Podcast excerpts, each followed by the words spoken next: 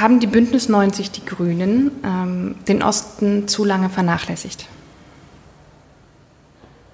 Nein, es gab immer äh, Menschen, die für Bündnis 90 Die Grünen wahnsinnig aktiv die, die Fahne hochgehalten haben und, und, und vor Ort da waren. Allerdings gab es ähm, vielleicht in der Vergangenheit zu wenig Unterstützung aus der Gesamtpartei äh, für Ostdeutschland und äh, es ist ähm, Bündnis 90 Grün schwergefallen, ähm, dort, äh, dort große Erfolge zu erzielen zwischendurch. Ähm, allerdings sehen wir jetzt, wir bekommen jetzt eine zweite Chance äh, in Ostdeutschland.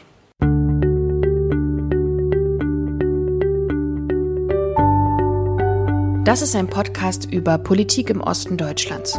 Quasi eine Anleitung. Und ich bin Marie-Sophie Schiller. Ich bin selbst im Osten geboren nur wenige Monate vor dem Fall der Mauer. Und ich will aufräumen mit ein paar Klischees und Wissenslücken rund um den Osten. In dieser Folge spreche ich mit Michael Kellner. Als politischer Geschäftsführer der Partei Bündnis 90 Die Grünen organisiert er Wahlkämpfe und Kampagnen. Er steuert auch den Prozess der Partei, ein neues Grundsatzprogramm zu schreiben. Michael Kellner wurde 1977 in Gera geboren. Über seine ostdeutsche Biografie aber hat er lange nicht extra gesprochen. Ich frage ihn, warum eigentlich nicht und vor allem warum erst jetzt. Auch frage ich ihn, ob er sich selbst eigentlich als Ostdeutscher sieht. Vor allem aber sprechen wir über die Landtagswahlen und über eine möglicherweise entscheidende Rolle der Grünen nach der Wahl. Sie haben selber auf dem Parteitag 2018 in Leipzig gesagt, äh, wir haben zu lange den Eindruck zugelassen, wir wären eine westdeutsche Partei. Warum war das so? Ja, die, die Außenwahrnehmung der Grünen wurde lange bestimmt durch, durch tolle, prägende Figuren, die, ähm, die nun äh, aus Westdeutschland kamen. Und äh, wiewohl es innerhalb der Grünen äh, sehr viele gibt, die, die Ostdeutsche sind unsere Spitzenkandidatin bei der Europawahl, die gerade das erfolgreichste grüne Wahlergebnis äh, überhaupt erkämpft hat. Ska Keller kommt aus Guben, ist eine Ostdeutsche. Seit vielen Jahren ist äh, Katrin Göring-Eckardt äh, Fraktionsvorsitzende im, im, Deutschen Bundestag für Bündnis 90 Grünen, war auch Spitzenkandidatin, ist Ostdeutsche. Ähm, trotzdem äh, gab es immer eine Wahrnehmung, das ist eine westdeutsche Partei und das äh, lag sicherlich daran, dass wir nach der Friedlichen Revolution einen Zusammenschluss 1993 von Bündnis 90 und die Grünen hatten auf Augenhöhe eine zwei Bürgerrechtsbewegungen, eine ostdeutsche, eine westdeutsche kamen zusammen, aber jetzt anders als CDU oder FDP haben wir keine Parteistrukturen übernommen und keine, keine Blockparteien übernommen und äh, waren deswegen auch oratorisch ähm, relativ schwach. Und dazu kam, dass dieser Zusammenschluss war auch in der, in der Zeit, als es eine Krise der westdeutschen Grünen gab nach 1990 und äh, ja Bündnis 90 von 1990 bis 94 die Repräsentanz von Bündnis 90 Grünen im Deutschen Bundestag aufrechterhalten hat das alles hat aber nicht dazu geführt, dass diese, dass diese Wahrnehmung, dass es wirklich eine gesamtdeutsche Partei ist, dass das durchgeschlagen ist in Ostdeutschland. Lag das aber eher daran, dass man, oder dass, sagen wir mal, Politik lange Zeit hm, vielleicht auch insgesamt in einem insgesamten Trend den Osten gar nicht so sehr für sich erkannt hat? Oder würden Sie sagen, äh, lag das vielleicht auch nicht daran, dass Menschen, die aus dem Osten kommen, wie Katrin Göring-Eckardt, haben Sie gesagt, oder auch letztlich Sie selber, auch laut genug waren in der eigenen Partei, nach innen? Ja, ich würde, ich würde sagen, vielleicht war es, äh, oder im Nachhinein ist es ein Fehler, das vielleicht nicht deutlich genug immer wieder zu adressieren, aber wissen Sie, man will ja auch nicht einfach nur auf eine, eine Rolle äh, zurückgedrängt sein, äh, Ostdeutscher oder in einen, jetzt bin ich ein Mann, aber ich kenne auch sagen, die wollen nicht nur als Frau in der Politik wahrgenommen werden oder nur als Schüler oder nur als, also sozusagen nicht, das ist, man möchte ja wahrgenommen werden als, als gesamte Person, äh, die für, eine, für insgesamt eine Politik steht. Äh, trotzdem war es ein Fehler, das nicht stärker betont zu haben, auch als, als Rollenbeispiel. Und nach, weil wir nach wie vor sehen, es gibt eine, eine gravierende, ähm, eine gravierende Unterrepräsentanz Ostdeutscher in den Führungsetagen dieser Republik. Und interessanterweise ist da Politik eher eher fortschrittlicher als, äh, als Wirtschaft oder als Universitäten oder es gibt keinen ostdeutschen Hochschulrektor, es gibt keinen ostdeutschen Theaterdirektor in, in Berlin oder all diese Fragen, da gibt es oder in der Justiz, ähm, da sehen wir eine, eine wahnsinnige Dominanz westdeutscher Eliten und eine sehr geringe Repräsentanz ostdeutscher. Und ähm, das, ist, ähm, das ist 30 Jahre nach der friedlichen Revolution ähm, nicht mehr wirklich gut erklärbar. Und deswegen muss man darüber auch reden und diese Repräsentanzlücke ansprechen. Und ja, das haben wir in der Vergangenheit, werfe ich mir auch selber vor, zu wenig gemacht, aber halt auch vor diesem Hintergrund, dass man natürlich nicht, nicht nur auf eine Rolle selber sich beschränken will. Ja. Hm. Es äh, gibt seit diesem Januar den Beschluss des Bundesvorstands, nicht über und nicht unter heißt der, mhm. ähm, vom Januar dieses Jahres. Da geht es um quasi den Umgang der mhm. Grünen mit dem Osten. Warum braucht es das genau jetzt? Es ist sicherlich kein Geheimnis. Wir haben uns damit nochmal massiv auseinandergesetzt. Natürlich auch vor diesen drei Landtagswahlen, die, die uns umtreiben, die eine enorme Bedeutung haben für das deutsche Parteiensystem. Da kommen wir vielleicht später nochmal drauf zu sprechen. Aber was uns gemeinsam umgetrieben hat, und das war wirklich ein spannender Schreibprozess, dieses Papier, das haben Annalena Baerbock, Robert Habeck und ich wirklich im Ping-Pong hin und her geschrieben. Und ähm, ist, dass wir auch gerade an einem neuen Grundsatzprogramm als Partei arbeiten. Und ähm, wir sehen, dass unsere Gesellschaft vor gravierenden Veränderungen steht, ähm, durch Digitalisierung ähm, durch eine völlig andere Weltlage, als wir es noch vor, äh, vor 20 Jahren uns gedacht hätten. Ich meine, so ein US-Präsident Trump, den hätte sich kein Staatsbürgerkundelehrer ausdenken können. Ja. Und, ähm, und auf diese Veränderung reagieren wir und äh, für uns auch nochmal wichtig, auch in die 90er Jahre zu schauen und zu sagen, was ist eigentlich in den 90er Jahren passiert, um aus diesen Umbruchserfahrungen auch, auch Lehren zu ziehen auf das, was heute passiert und äh, Umbrüche heute auch klüger und besser gestalten zu können. Und das, das war auch ein Grund, warum wir uns damit so intensiv beschäftigen. Ich habe lange darüber nachgedacht, für wen sind solche Papiere eigentlich geschrieben? Also eins wie dieses. Ist mhm. das für die öffentliche Wahrnehmung? Ist das vielleicht für die eigene Partei, um nochmal zu sagen, ähm, wir haben diese Landtagswahlen und so stehen wir dazu? Oder ist es für die Menschen in der sächsischen Schweiz? Also wer was, was bringt es am Ende? Es ist zwar interessant bei dem Papier, wir haben das geschrieben und es hat auch, ähm, natürlich haben wir auch, äh, es wäre jetzt, äh, meine Aufgabe ist als politische Geschäftsführer, natürlich wollen wir auch Wahrnehmung als politische Partei erzielen. Das heißt, es hat eine, es hat eine Wahrnehmungsebene, die zielt natürlich auf, äh, auf äh, Presse, dass darüber berichtet wird, sodass dann auch, weil jetzt geht dann nicht jeder Mensch, auch in der sächsischen Schweiz, nicht auf die Webseite und guckt, was die Grünen für Papiere haben, sondern es wird natürlich auch transportiert über Medien und ähm, da ist darüber berichtet worden und was mich wirklich, ähm, was ich wirklich frappierend fand dem Papier ist, wir, wir schicken solche Papiere natürlich auch an die Partei aber es gab dort Reaktionen drauf. Menschen, also sozusagen, es ist nicht so, dass jetzt auf jedes, wenn wir jetzt ein Papier zur Verkehrswende vorlegen, dann schreiben uns vielleicht unsere Verkehrsexperten eine Rückmeldung. Aber es kamen äh, wirklich äh, Mails, die biografisch darauf reagiert haben, die ihre eigene Geschichte erzählt haben. Und das äh, fand ich interessant. Also man hat schon gemerkt, wir haben damit einen Nerv getroffen, dass also auch Mitglieder sich da dazu äh, genötigt gefühlt haben, äh, darauf uns lange zu antworten zu schreiben. Das hat mich eigentlich sehr gefreut, weil äh, weil es ja schön ist, wenn man auch Feedback für seine, äh, seine Arbeit bekommt. Hm. Gab es denn auch Kritik? Aus der eigenen Partei? Ja, also es gab, es gab sehr unterschiedliche äh, Tonalitäten. Es gab äh, die Rückmeldung, ja, ihr habt recht, äh, vieles, was heutzutage in Ostdeutschland passiert, das muss sich anschauen, was ist in den 90er Jahren schiefgegangen. Äh, auch in der Frage ähm, Repräsentanz Ostdeutscher gab es viel, viel Zustimmung. Es gab aber auch Kritik zu sagen, ihr müsst nochmal stärker von, auf die Zeit von vor 89 hinschauen und die Gewichtung wäre nicht richtig äh, oder hm, ist diese Frage Ost und West, ist es heute noch relevant äh, für, eine, für eine heutige Generation? Also es gab, es gab ganz unterschiedliches Feedback und das hat äh, einfach für mich bestätigt, dass wir, dass wir eine relevante Debatte erwischt haben. Es ist ja auch in der Politik, es wäre ja auch langweilig, auch in, es wäre ja auch langweilig, wenn in einer Partei wie meiner jetzt alle sofort immer aller Meinung einer Meinung wäre. Es wäre auch nicht, Parteien sind auch plural und sollen ja auch Debatten führen. Und das fand ich interessant. Und das hm. gelingt uns nicht an allen Stellen. Und da, da gab es eine ganze Reihe von Reaktionen, die ich äh, wirklich interessant fand und äh, wo man auch äh, Unterschiede in den Generationen merkte.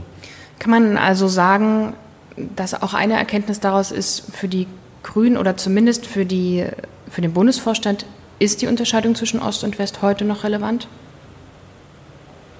Also wir haben, äh, wir haben ein Parteiensystem, was im Osten unterschiedlicher ist als im Westen. Wir haben im Osten genauso eine Sehnsucht nach einer ökologisch, sozial gerechten, weltoffenen Politik. Ja, also die Inhalte, wir, wir machen auch als Bündnis 90 Grünen keine Inhalte Ost und keine Inhalte West, sondern wir machen ein Angebot äh, für, äh, für das gesamte Land und es gibt, wie gesagt, diese gleiche Sehnsucht in, in Ost wie West, aber wir sehen zum Beispiel, dass die Parteienbindung viel, viel geringer ist. Wir haben, alle Parteien haben viel weniger Mitglieder in Ostdeutschland und äh, es ist äh, viel weniger verhaftet, es ist noch viel mehr im Fluss, äh, die politische Landschaft in, in Ost- äh, und wie in Westdeutschland. Und wir sehen einfach gravierende ökonomische Unterschiede zwischen Ost und West. Also ich meine, die, die ökonomischen Schutzzonen in Ostdeutschland über Vermögen sind halt viel, viel geringer in Ostdeutschland als in Westdeutschland. Und natürlich sind das Unterschiede, die wir sehen und über die wir auch reden müssen.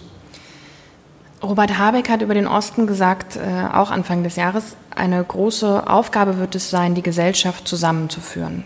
Da frage ich mich natürlich, wie kann das gelingen? Wie soll das gehen? Was ist Ihre Idee dazu? Ja, uns, uns treibt um diese Sorge, dass ähm, das Hass, Hetze, dass es zunimmt, dass die Gesellschaft auseinandergerissen wird und äh, dass das ist ja eine, eine gravierende, also wenn ich, wenn man jetzt anschaut, die politischen Morde, die wir erlebt haben, ja, das, das war jetzt zweimal in Hessen, aber was wir auch an Gewalt sehen und an, an wirklich Auseinanderklaffen der Gesellschaft oder auch von, von Menschen, die sich abwenden, gar nicht mehr wählen gehen. Und ähm, da, da wollen wir einen, als Grüne zu sagen, es gibt ein Wir in dieser Gesellschaft, ein Zusammenhalt in dieser Gesellschaft. Und, und uns ist ganz wichtig, auch wenn es sicherlich nicht von allen gesehen und anerkannt wird, aber wir haben für uns den programmatischen Anspruch, dass wir eine Politik formulieren, die für eine gesamte heutige Generation ist und natürlich aber auch äh, sozusagen zeitlich entgrenzt für kommende Generationen äh, ein Wir beschreibt. Und da geben wir uns Mühe in unserer Programmarbeit und wir geben uns auch Mühe zu sagen, es gibt in, in unserer Gesellschaft ähm, ganz viele Identitäten, sei es Ost, sei es Westdeutsche, sei es Mann, sei es Frau, sei es migrantisch oder nicht migrantisch. All das. Und das Wichtige ist, dass unterschiedliche Identitäten gehört werden in der Gesellschaft und äh, gemeinsam daraus ein Wir entsteht. Und ähm, das ist ein, ein, Punkt, den, den wir uns in unserer Programmarbeit, in dem, wie wir über Gesellschaft nachdenken, wie wir Politik verstehen, den wir, ähm, den wir betonen wollen. Sie sind auch für die Organisation von Wahlkämpfen zuständig. Funktioniert denn der Wahlkampf im Osten anders als woanders? Also ich bin für bundesweite Kampagnen zuständig, für die Europawahl, für die Bundestagswahl und, äh, und wir unterstützen die Landesverbände bei Landtagswahlen. Die Landesverbände machen das sozusagen in Eigenregie und äh, wir helfen und wir unterstützen sie sehr gerne. Und ähm, der Unterschied ist nicht in den Inhalten zwischen Ost- und Westdeutschland, der Unterschied ist einfach in, in, der, in der Notwendigkeit zu unterstützen, weil es einfach viel weniger Menschen gibt, die, die aktiv sind, weil es viel weniger auch von der finanziellen Ausstattung. Ja, ein Landesverband mit vielen, vielen tausenden Mitgliedern kann halt mehr Wahlkampf machen als äh, kleinere Landesverbände. Und deswegen unterstützen wir das sehr stark. Ähm, und ähm, wir machen selber vor Ort natürlich Wahlkampf, äh, fahren selber rum, aber wir helfen auch bei bei Kampagnenentwicklung und unterstützen, unterstützen finanziell. Und das machen wir für alle Landesverbände, aber das machen wir in Ostdeutschland noch mal stärker. Und ähm, was wir sehr stark sehen, wir sehen auch Hilfe und Unterstützung, das freut mich, aus anderen Landesverbänden und anderen Kreisverbänden, die, die helfen, die den, die den Freundinnen und Freunden in, in Brandenburg, in Sachsen, in Thüringen helfen. Das heißt, dass Hessen mal nach, äh, nach Thüringen kommen und mit plakatieren helfen oder dass hier aus Berlin Menschen nach Brandenburg fahren und, und mit unterstützen. Und, ähm, und das, äh, und das und diese, diese innerparteiliche Solidarität und Unterstützung, das freut mich. Und das ist, äh, das ist auch stärker, als wenn das jetzt ein, ein Landtagswahlkampf äh, in Hessen wäre, den wir letztes Jahr ja auch hatten oder so. Da, das, und das ist eine, Gesamt, eine Anstrengung der Gesamtpartei ist, diese ostdeutschen Wahlkämpfe. Das, ähm, das finde ich ist eine schöne Entwicklung. Fühlen Sie sich selbst auch als Ostdeutsch? Ja. Wie sieht das aus? Wie drückt sich das aus? Na, ich, mich hat ja, mich hat ja geprägt, die, ähm, insofern geprägt, die friedliche Revolution, da war ich zwölf, war ich ja so ein Kind. Also da, äh, meine Mutter hat mich mit mal zur Montagsdemonstration in Gera, meiner Heimatstadt, genommen äh, und und Frank ist, glaube ich, oft auch Frauen, das, äh, die dahin sind und zum Teil ihre Kinder mitgenommen. Das fand ich ganz eindrücklich. Aber ich habe natürlich, ich habe natürlich nicht wirklich verstanden, was da geschehen ist. Das wäre und ich habe auch äh, vorher nicht wirklich verstanden, warum ich äh, Teile meiner Verwandtschaft in der Altmark oder an der Ostsee besuchen konnte und andere Teile eben nicht besuchen konnten, die immer nur uns besuchen konnten. Das war so eine Kindheitserfahrung. Und was mich dann geprägt haben, waren die 90er Jahre. Alle Autoritäten waren weg, die Pionierleiterin war weg, die, die, die, die Direktorin war weg, die, die Lehrerinnen und Lehrer waren völlig verunsichert, äh, was, sie, was sie unterrichten sollten. Es, äh, es hat sich auf einmal, auf einmal äh, mussten Lehrerinnen und Lehrer ja selber sich zum Teil ähm, Geschichte neu anerkennen. Ja, der, der, der massenhafte, der, der, Holocaust wurde Thema oder das Massaker von Katyn wurde richtig gestellt. Also all diese, diese Fragen waren, äh, waren dann, was, was mich geprägt haben. Und vor allen Dingen dieses, dieses alles ist möglich, ja, im Guten wie im Schlechten. Meine Eltern waren zwischendurch wie von Arbeitslosigkeit bedroht, beziehungsweise arbeitslos, wie 80 Prozent wahrscheinlich das erlebt haben. Und, und das und zugleich diese unglaubliche Freiheit, aber auch diese unglaubliche, diese unglaubliche Unsicherheit. Und das war eine, eine ganz starke Erfahrung. Und das hat mich zum Beispiel, ich habe das gemerkt, als wir die Finanzkrise um Europa hatten, hatte ich ganz stark das Gefühl, wir müssen für dieses Europa kämpfen, weil nichts ist so stabil, wie es scheint. Ja, es ist, kann über Nacht kann es abrupte Veränderungen und, und Wandel geben. Und das ist eine, eine Erfahrung, wo ich ähm, wo ich das artikuliert habe, zum Beispiel eine sehr stark ostdeutsche Erfahrung, mit sozusagen Westdeutsche so nicht, nicht haben, dass über Nacht sich alles ändern kann. Und das ist mir in dieser Europa, in dieser Finanzkrise zum Beispiel so ganz, ganz deutlich geworden als ein Beispiel. Spielt es denn in Ihrem politischen Alltag manchmal eine Rolle? Gerade wenn Sie jetzt auf die Landtagswahlen gucken, gucken Sie anders darauf als manche Ihrer Kollegen? Ja, also ich freue mich zum Beispiel sehr. Ich äh, mache jetzt im, in Brandenburg äh, demnächst mehrere, ähm, gar keine Wahlkampftermine, aber ich äh, mit einem renommierten Historiker, Iko Kowalczuk, der wirklich ein lesenswertes Buch Endspiel über die friedliche Revolution 1989 geschrieben hat. Er bringt jetzt ein neues Buch raus und äh, wir machen gemeinsame Diskussionsveranstaltungen äh, in Cottbus, in Neuruppin, in Potsdam. Äh, und dort wird es vor allen Dingen auch um die Erfahrung die 90er Jahre gehen und was heißt es für heute. Und das ist natürlich, und ich bin mal sehr gespannt, dass diese Veranstaltungen stehen noch an, aber ich bin mal äh, sehr gespannt, wie die Reaktionen und, und Rückmeldungen ähm, darauf sein werden. Das ist natürlich ein Format, ähm, das kann ich nur in meiner eigenen Biografie und Rolle machen. Und ähm, und ich, ich finde auch richtig, weil wir in, in Deutschland insgesamt eine, tatsächlich eine zu geringe Wahrnehmung auf das haben, was in den 90er Jahren sowohl die ostdeutsche Perspektive ist viel zu wenig wahrgenommen worden und übrigens in Westdeutschland die migrantische Perspektive ist viel zu wenig wahrgenommen worden. Und äh, beides äh, fehlt, um so ein gesamtgesellschaftliches Wir zu erzählen. Und ich fand es interessant, es gibt ja auch, äh, es, es gibt die Tradition in der Politik der sogenannten Neujahrsempfänge. Machen das auch Kreisverbände, die laden dann ähm, die Stadtgesellschaft ein und machen dann einen Empfang mit einem Gastredner. Und ich war ähm, dieses Jahr, Anfang des Jahres, auch äh, auf einigen in Westdeutschland, habe ich bewusst über diese Erfahrung 89, 90 gesprochen und einfach mal um zu testen, wie sind so die Reaktionen auch in Westdeutschland. Das war interessant. Auch da gab es viel Feedback und, und viel viel Rückmeldungen. Ich habe den Eindruck, dass ähm, jetzt 30 Jahre nach dieser friedlichen Revolution jetzt eine Zeit ist, wo man über diese Erfahrung auch reden kann und wo es auch eine neue Chance gibt, darüber zu reden. Und ich würde mich sehr freuen, wenn, wenn jetzt äh, dieses Jahr 30 Jahre friedliche Revolution, nächstes Jahr 30 Jahre deutsche Einheit, das nicht einfach nur mit sozusagen ähm, Feierstunden mit ein bisschen Musik und Bratwurst äh, begangen wird, sondern auch mal wirklich auch zu einem zu einem gesellschaftlichen Dialog, was denn eigentlich passiert äh, und was heißt denn das eigentlich für heute genutzt wird. Und ich glaube, das geht heute, weil die Abstände größer geworden sind. Und, ähm, und, äh, und, und, ich würde mich freuen, wenn, wenn das gelingen würde. Und äh, wie gesagt, meine Erfahrung ist, und ich habe das bewusst, bewusst dieses Jahr auch ausprobiert, dass ich da auch bewusst in Paderborn oder äh, in Wuppertal mal über, über 89, 90 gesprochen hat und äh, also interessanterweise auch, auch wirklich auf Interesse und Zustimmung und äh, Debatten gestoßen bin und äh, insbesondere auch diese Frage, was für Perspektiven fehlen eigentlich in unserer Gesellschaft in der Wahrnehmung. Sie haben selber gesagt, Sie haben lange Zeit gar nicht so viel darüber gesprochen, haben das nicht thematisiert näher, dass Sie aus Ostdeutschland kommen, was das bedeutet über die eigene Biografie. Ähm, man könnte fragen vor den Landtagswahlen, warum jetzt? Mich interessiert aber mehr, warum nicht schon viel früher?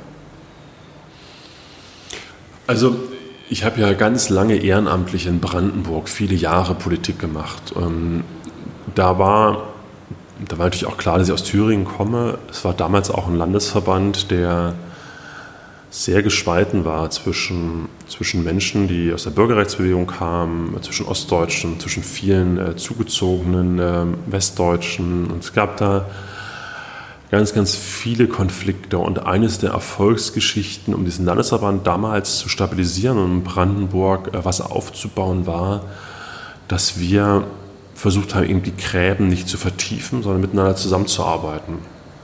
Und äh, das hat dann auch funktioniert und die Brandenburger Bündnisgrünen sind nach meinem Weggang allerdings erst so wahnsinnig erfolgreich geworden, was mich total freut. Und ich denke, dass auch ein Teil des Erfolgs darin lag, dass man einfach ähm, auch Grabenkämpfe überwunden hat und gemeinsam zusammengearbeitet hat. Und äh, also dieses, dieses ostnative Betonen von Identität kann auch sozusagen spalterisch äh, wirken. Und ähm, vielleicht war das ein Grund, das auch jetzt vielleicht auch erst im Nachhinein wirklich ähm, für mich selber auch verständlich. Deswegen ist es eine spannende Frage.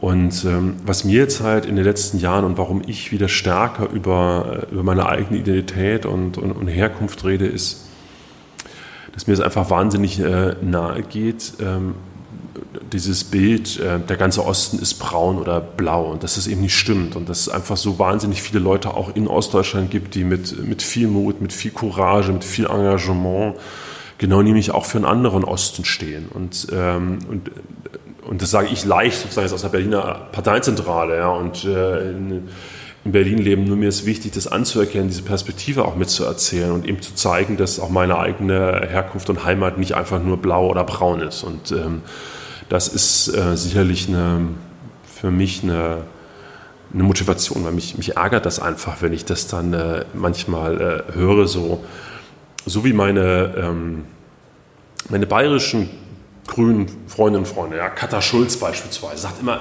Bayern ist nicht die CSU. Da hat sie recht, Bayern ist wirklich nicht die CSU. Es gibt da noch ganz viele andere und, äh, und das ist mir halt auch wichtig, das deutlich zu machen äh, für Ostdeutschland. Wie oft denken Sie dann im Moment trotzdem oder vielleicht auch gerade deswegen darüber nach, ähm, dass die AfD aber ausgerechnet, ähm, ich sag mal, in ihrer Herkunftsregion so stark ist im Moment?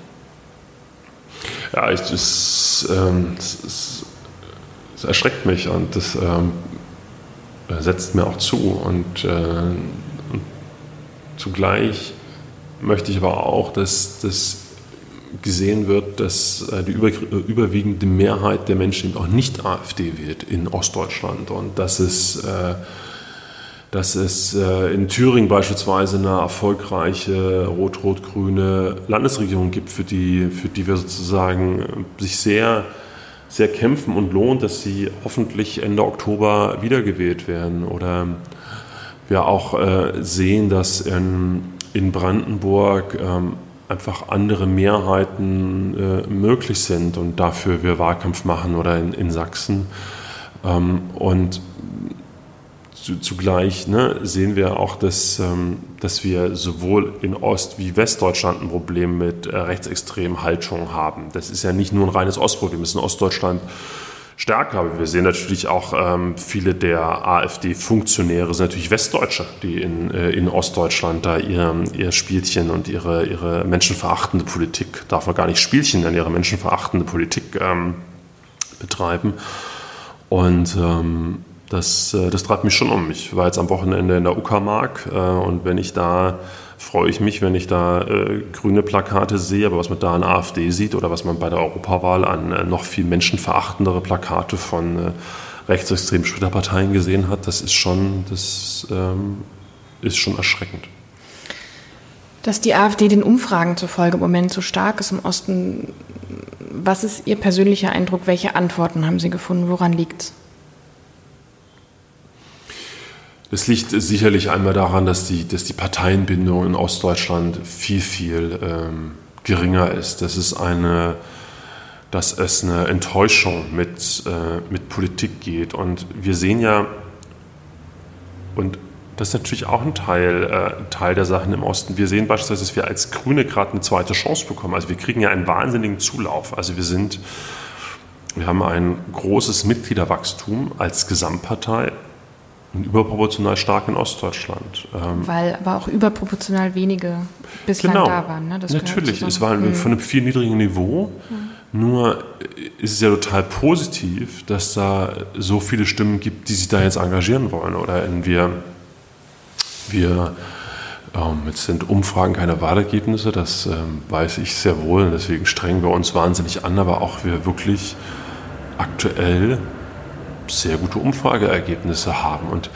hm, ich will damit sagen, es ist, es ist, es ist gravierend, was in Ostdeutschland geschieht. Und das ist enorm wichtig. Aber es ist nicht einfach nur einseitig. Ja, und, äh, und natürlich ähm, ist, ist, meine politische Arbeit und, und mein, mein Einsatz dafür, dass, dass ähm, Ideen von Menschlichkeit, von Gerechtigkeit, äh, von Ökologie, noch stärker werden in Ostdeutschland und dass wir es schaffen, ähm, auch Regierungen zu bilden, ganz klar ohne die AfD mit, äh, mit ähm, anderen Parteien. Ich möchte auch ein bisschen einen Ausblick werfen auf die Landtagswahlen mhm. noch stärker, auch ähm, ein bisschen auf die Prognosen zu den Wahlen. Ich äh, weiß auch, dass es keine Wahlergebnisse sind und ich weiß auch, dass es immer schwierig ist, darüber zu reden, wer könnte danach mit wem koalieren. Jetzt geht es aber, sagen wir das Beispiel Sachsen, ein bisschen mehr um eine reine Regierungsbildung. Es geht nämlich um die Frage, ist überhaupt eine Regierungsbildung möglich? Ähm, also wir haben im Moment, sagen wir, die letzte Umfrage von Infratest DIMAP aus dem Juli, zum Beispiel Sachsen, da sieht es so aus, CDU und AfD sind im Moment gleich auf bei 26 Prozent. Die Linke bei 15, die SPD bei 9, die FDP bei 5 und die Grünen bei 12 Prozent.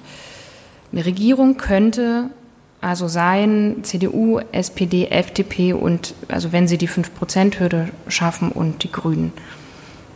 Die FDP meinen Sie mit der 5%-Hürde? Ja. Hm. Ähm, mich interessiert natürlich, könnte eine Partei wie die Grünen sich, also gäbe es überhaupt die Möglichkeit einer gemeinsamen Regierungsbildung mit einer Partei wie der sächsischen CDU? Theoretisch, sagen wir. Natürlich gibt es Gespräche und so weiter, das ist keine Frage, aber Sie verfolgen ja sicher auch, wie die CDU mm, sich entwickelt in Sachsen. Ja, ich sehe das mit Sorgen, dass die, dass die CDU so wahnsinnig zer, zerrissen ist. Und, aber schauen Sie nach Sachsen-Anhalt. In Sachsen-Anhalt gibt es eine Koalition zwischen CDU, SPD und Grünen. Die Grünen da bei der letzten Landtagswahl knapp über die 5 Prozent. Machen dort eine, eine, erfolgreiche Politik mit einer erfolgreichen Ministerin im, im Landwirtschafts-, im ökologischen Bereich. Und sie machen dann noch was anderes. Sie verhindern, dass eine CDU dort völlig nach rechts überkippt. Das verhindern sie zusammen mit der SPD, die ja noch mitten in der Regierung ist. Und ähm, ich meine, ich kann nur allen Hörerinnen und Hörern mal empfehlen, dieses Papier dieser beiden stellvertretenden Fraktionsvorsitzenden aus Sachsen-Anhalt zu lesen. National und sozial. Also national und sozial. Da klingen aber ganz dunkle Glocken in der deutschen Geschichte, wenn man das hört. Und die schreiben das. Und das ist, äh, das ist die sogenannte Denkschrift der CDU in Sachsen-Anhalt. Also ja, von, von Teilen der CDU und die sozusagen einen, einen offenen Weg zur AfD einschlagen wollen. Und äh, das wäre meine große Sorge, ist, dass es dann so ein Land wie Sachsen-Anhalt zum Kippen bringen würde, auch wirklich zum, zum Schlechteren. Und ich habe großen Respekt vor das, was, was Bündnis Neues die Grünen dort in Sachsen-Anhalt leisten. Mit, also sie halten sozusagen, sie halten davon ab, dass dieses Land völlig nach rechts überkippt und diese CDU, die in sich zerrissen ist. Das ist eine schwierige Aufgabe. Es ist auch für, stellen Sie mal vor, Sie sind dort eine Regierung, das ist auch für die Mitglieder eine Zumutung, mit solchen Leuten, die solche Papiere auch noch schreiben, in der Regierung zu sein. Trotzdem machen das äh, unsere Grünen und wie ich finde mit hohem Respekt und sehr erfolgreich, weil sie, weil sie äh, grüne Inhalte umsetzen und weil sie verhindern, dass dieses Land völlig kippt zum, zum Schaden für Sachsen-Anhalt. Und deswegen sage ich auch, äh, es, es ist richtig, nach einer Wahl sich hinzusetzen mit, äh, mit CDU, mit SPD, mit Linken, mit FDP und zu verdammt nochmal zu überlegen, wie eine Regierung aussehen kann, weil irgendwann muss dieses Land ja regieren und es wäre verheerend äh, für Brandenburg oder für Sachsen oder für Thüringen, wenn es da eine AfD in der Regierung wäre. Davon bin ich überzeugt. Und schauen Sie, ich war Wahlkampfleiter bei der letzten Bundestagswahl. Da äh, war jetzt nicht mein, ich habe jetzt nicht den ähm, da hart für gearbeitet, dass wir am Ende Jamaika machen. Das war jetzt nicht mein Traumziel. Das war jetzt nicht mein, was ich mir gewünscht hätte als äh, als Koalition. Trotzdem habe ich das sehr ernsthaft und sehr, sehr entschieden mit äh, Union und FDP verhandelt und ist ja dann auf Bundesebene daran gescheitert, dass die FDP weggehoppelt äh, ist und äh, dass wir bereit sind, als Grüne äh, mit anderen Parteien zu reden und zu gucken, wie, äh, wie kann man eine Regierung bilden. Das, ähm, das ist, glaube ich, in den letzten, in den letzten Jahren deutlich geworden ja, und aus Verantwortung. Und ähm, das machen wir sicherlich auch in, in Dresden oder Erfurt äh, oder Potsdam. Ähm, und dann ist das natürlich die Aufgabe, die Entscheidung unserer Landesverbände. Das entscheidet ja nicht der politische Geschäftsführer oder die Bundespartei, sondern das entscheiden unsere Landesverbände vor Ort. Hm. Sie haben ja gerade schon gesagt, natürlich beobachten Sie, wie Teile der CDU offen und auch laut darüber nachdenken, ähm, vielleicht doch mit der AfD zusammen zu äh, regieren oder zumindest darüber zu reden. Mich interessiert für eine Partei wie die Grünen, wo ist eine Grenze? Also Sie haben gerade gesagt, Ihre Aufgabe könnte auch sein, dafür zu sorgen, dass solche Länder nicht komplett nach rechts kippen. Aber das ist ja quasi, ich sag mal, ein Spannungsfeld zwischen eigenen Werten und mm, ich sage jetzt mal, demokratischer Verantwortung, um es sehr groß und vielleicht auch worthülsig zu sagen. Aber wo ist die Grenze? Was, bis wohin kann das gehen für eine Partei? Also ich, ähm, das ist meine persönliche Meinung. Ich finde, dieser Erhalt unserer pluralen, offenen Demokratie ist ähm, so wichtig, dass äh, ich ähm, finde, dass wir als Bündnis 90 Grünen auch Verantwortung in, in, schwierigen Koalitionen übernehmen sollten, die wir uns nicht gewünscht haben, also wie beispielsweise in Sachsen-Anhalt. Und ähm, natürlich gehen wir in Koalitionen, um unser Wahlprogramm umzusetzen, um Inhalte zu erreichen. Ähm, ich habe nur den Eindruck, es steht so viel auf den Spielen in, in Ostdeutschland, auch was sagen die Errungenschaften der friedlichen Revolution, die Errungenschaften von Demokratie, Vielfalt, Pluralität angeht, dass ähm, ich ähm, da wirklich bereit bin, viele Schleifen zu drehen mit den anderen Parteien, um, äh, um, um zu sagen, wie können wir eine, eine, Regierung bilden, die gut für das Land ist. Und dann ist es nun mal so, dass man äh, dass man in, in Koalitionsverhandlungen nie immer sein, voll, sein eigenes Programm durchsetzen kann. Ja, da wird man Abstriche machen muss und Kompromisse machen müssen. Nur der, der grundlegende und Punkt, der, der unverhandelbar ist, ist natürlich die, der, der Boden unseres Grundgesetzes, sind, äh, sind, äh, sind sozusagen unsere basalen demokratischen Prinzipien in dem Land. Und, ähm, und deswegen macht es mir halt Sorgen, wenn in einer Partei wie der CDU wo man ja auf Bundesebene merkt, die wollen das nicht, dass es da so einen, so einen Kurs gibt. Aber man hat ja schon das Gefühl, dass, ähm, dass es in, in der CDU da gärt und dass es da wirklich auch Kräfte gibt, die sich, äh, die dann einen, ganz düsteren Weg einschlagen wollen. Und ähm, dann ist es dann, das muss man verhindern. Das ist eine Grundbedingung für, äh, für eine Zusammenarbeit miteinander. Hm. Wenn es da auf ähm, Landesebene oder vielleicht sogar auf kommunaler Ebene Zusammenarbeit geben würde, hätte das Auswirkungen für die Grünen im Bund? Also wenn Sie meinen, wenn jetzt die CDU auf Landesebene mit der AfD zusammen koalieren würde, hm.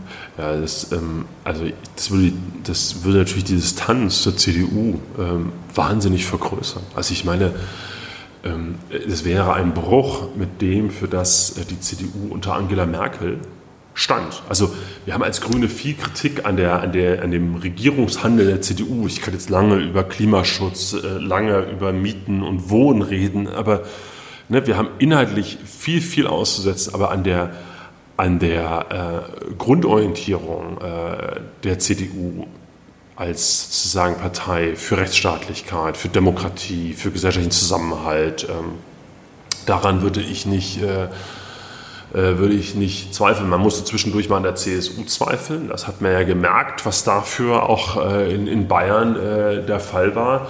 Äh, in, in, in, den Streit zwischen CDU und CSU, aber dass es jetzt auch die CDU zerreißen würde, das würde das, äh, und dass die CDU nach, nach rechts umkippt und wir sehen ja schon äh, manche, äh, manche merkwürdigen Manöver in der CDU. Ähm, das, ähm, das würde mich schon mit Sorge betreiben. Und natürlich hätte das, eine, hätte das, eine, würde das, das deutsche Parteiensystem verändern. Na klar. Wenn man wirklich die Spaltung überwinden will, wie es Robert Habeck gesagt hat, ist es dann nicht vielleicht sogar gefährlich, wenn nach einer Wahl möglichst viele Parteien zusammen eine Regierung bilden gegen wenige andere, um nicht zu sagen, zum Beispiel die AfD und Linke, die dann gemeinsam die Opposition bilden würden? Also ich würde einen Unterschied machen zwischen AfD und Linke und wir reagieren ja beispielsweise, wir regieren beispielsweise auch in Thüringen mit, ähm, mit der Linken. Nee, und, so war es nicht gemeint. Hm? Ja. Ähm, ich wollte nur sozusagen ja. klar machen, weil ich, ne, auch, die, auch die Linke gehört dazu von Parteien, die, die prinzipiell äh, ja. Sachen ähm, koalitionsfähig und regierungsfähig sind und, und gerade in, in, in Ostdeutschland. Und wissen Sie, die Gefahr einer AfD in der Regierung, was das heißt, und wir sehen das ja, wenn wir zum Teil Zustände in der, in der Justiz, Polizei, Staatsanwaltschaft, da gibt es die überwiegende Mehrheit der Menschen, die dort arbeiten, sind demokratisch orientiert, Verteidigung kämpft für den Rechtsstaat. Aber wir sehen auch, dass es dort eine, eine, eine, Gefahr auch droht, eine Unterminierung unserer Rechtsstaat droht. Und deswegen glaube ich, dass so eine Partei, eine Regierung eine echte Gefahr für unsere Demokratie wäre. Und äh, das muss man benennen. Und das ist auch eine, ähm, da darf man nicht drum herum reden. Und, das, äh, und diese Gefahr muss bekämpft werden und sie muss demokratisch bekämpft werden. Und dafür müssen demokratische ähm, Mehrheiten und Regierungen bedenken. Das heißt ja nicht, dass wir nicht um die Wählerinnen und Wähler, diejenigen, ja, die sagen, äh, wir wählen aus Protest AfD oder wir, dass, dass wir sozusagen äh, die Wählerinnen und Wähler abschreiben als, als Politik und nicht darum kämpfen müssen und, und, und Lösungen, Inhalte anbieten. Aber was eben nicht der Fall sein darf, man darf nicht den Weg einer, eines Rechtsextremismus, Rechtspopulismus äh, gehen, sondern äh, seine eigene Überzeugung hochhalten. Und ähm, dafür halte ich es zentral in Ostdeutschland, dass eben eine eine AfD nicht regiert, weil das verheerend für Ostdeutschland wäre. Ähm, und also meine eigene, ja, also das ist ja, wenn wir als Ostdeutsche mit erhobenem Haupt sozusagen für, äh, für eine, für eine für ein starkes Ostdeutschland kämpfen wollen, dann heißt es eben auch, wir müssen dafür kämpfen, dass wir demokratische Regierungen haben und dass eine AfD draußen bleibt. Hm. Aber was macht das in der Wahrnehmung?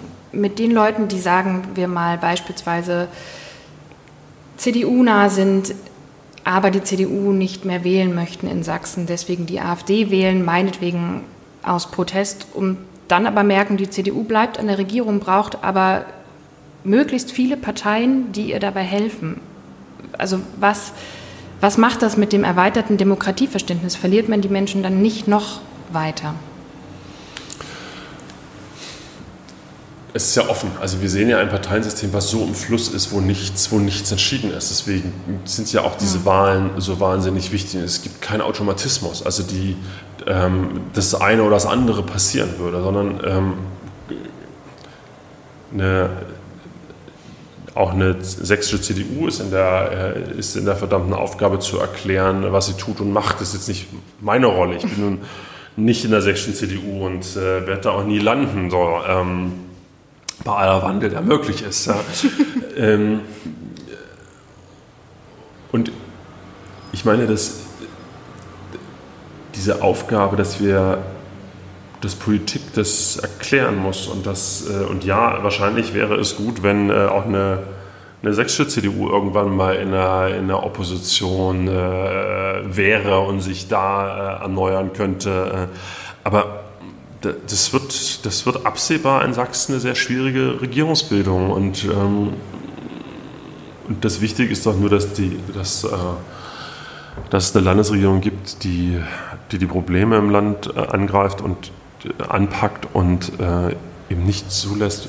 Ich, ich denke auch, dass das für die Wählerinnen und Wähler der AfD jetzt eine Bruchlinie nochmal da ist. Wir sehen ja eine, eine wahnsinnige Radikalisierung, weiter Radikalisierung in der AfD und äh, ich, ich zumindest, ich hoffe sehr, dass sich, ähm, dass sich auch in, in Sachsen, Brandenburg, Thüringen Menschen wirklich überlegen, ob das, ob das eine wählbare Alternative bei allen Frust von mir aus über Grüne, Linke, SPD oder CDU ist, ob man eine offen rassistisch, fremdenfeindlich, rechtsextreme Partei eigentlich wählen kann, ob das nicht eine, eine Schande eigentlich für uns als Ostdeutsche ist. Der Sächsische Landtag löst sich vier Monate nach der Wahl wieder auf und es gibt Neuwahlen, wenn bis dahin keine Regierung zustande gekommen ist. Wie groß ist Ihre persönliche Sorge im Moment manchmal, dass ostdeutsche Bundesländer ab Herbst eigentlich so ziemlich unregierbar sind? Ich ähm, habe nach wie vor äh, Vertrauen und Hoffnung, dass die, dass die äh, nicht nur Politikerinnen und Politiker meiner Partei um diese Verantwortung wissen. Und äh, dass äh, wir sind immer Politik, um Probleme zu lösen. Und die Menschen, die, die sich zur Wahl stellen, auch die Aufgabe haben, das äh, im, im, Sinne der Verfassung zu einer Regierung bilden zu können. Und äh,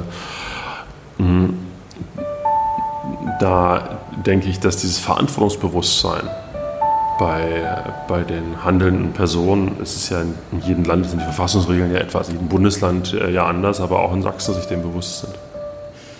Vielen Dank für das so offene Gespräch. Sehr gern. Wenn euch diese Folge mit Michael Kellner gut gefallen hat, freue ich mich, wenn ihr sie jemandem weiterempfiehlt. Bei Twitter, bei Facebook oder im echten Leben.